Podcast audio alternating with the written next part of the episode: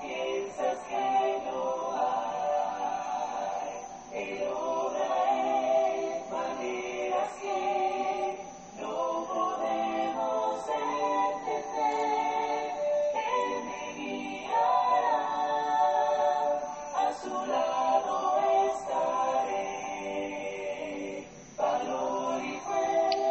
Queridos hermanos y amigos, que Dios derrame muchas y grandes bendiciones sobre su vida en este hermoso día.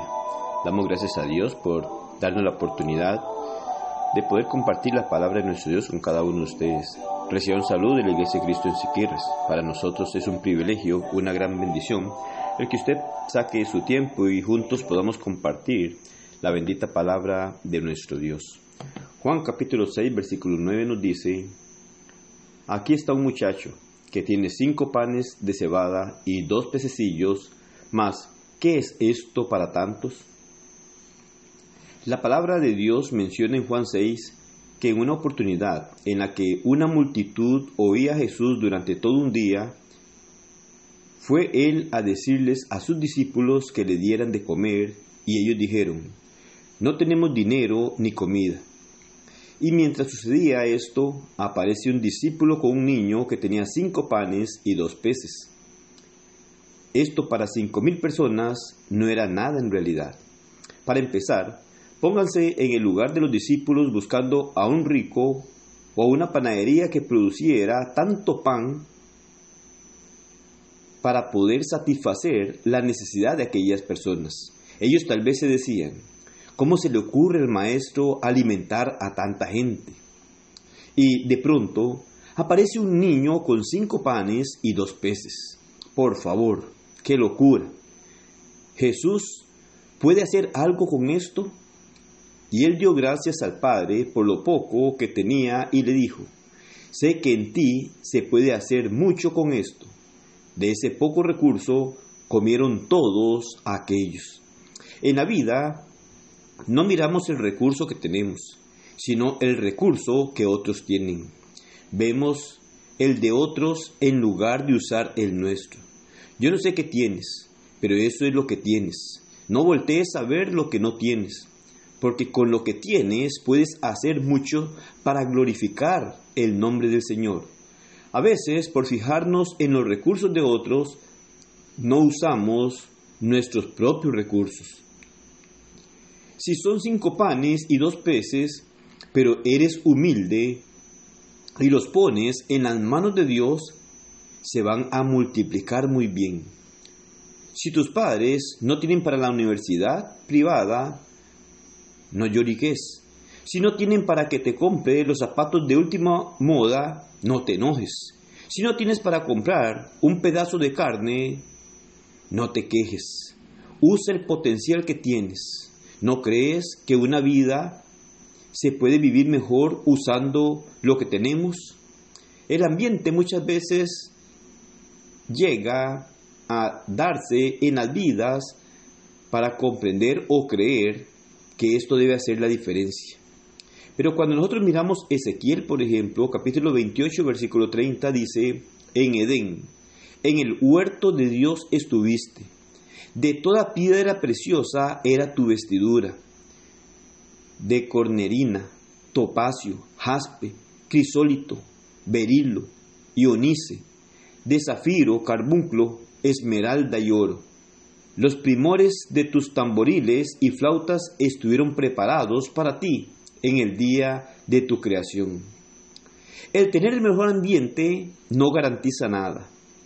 Este querubín tuvo el mejor ambiente y cayó, porque cuando se quiere ser malo no hay un buen ambiente, y cuando se quiere ser correcto no hay ambiente que se llegue a estorbar o a detener a hacer aquello correctamente.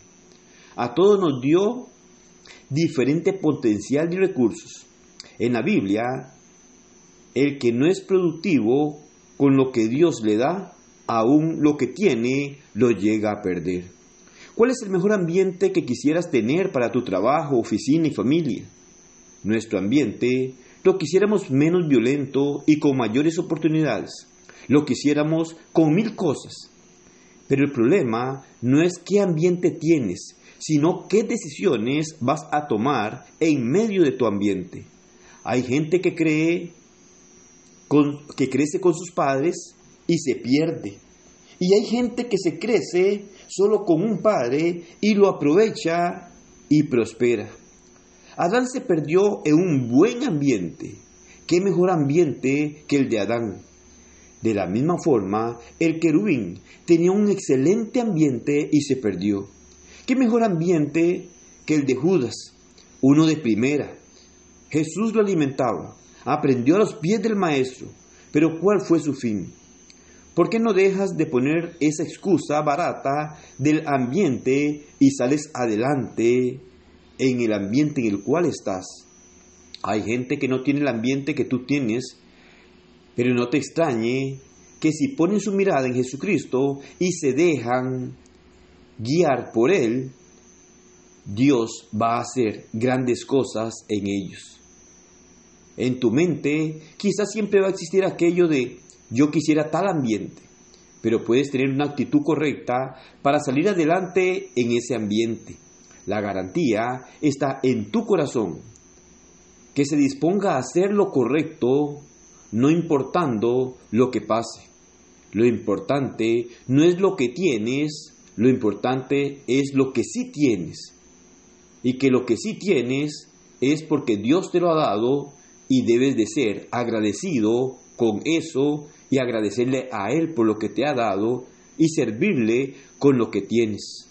Utiliza tu potencial, desarrolla el don que hay en ti, no te quejes de lo que no tienes, alégrate con lo que tienes y lo que puedes hacer en tu vida porque Dios puede obrar haciendo grandes cosas. Solo seamos agradecidos con lo que nos ha dado nuestro Dios y recordemos que por más poco que creamos tener, eso es suficiente en las manos de nuestro Dios para hacer grandes cosas. Dios puede hacer de la nada algo. Y con lo poco que podamos tener, Dios puede hacer grandes cosas. Solamente debemos de confiar en Él, ponernos en sus manos y dejar que Él obre en nuestras vidas y de esta manera estaremos preparándonos para ir a morar eternamente con Él.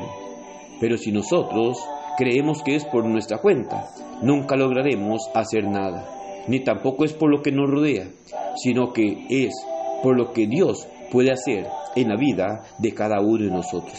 Que el Señor le bendiga y pase un excelente día.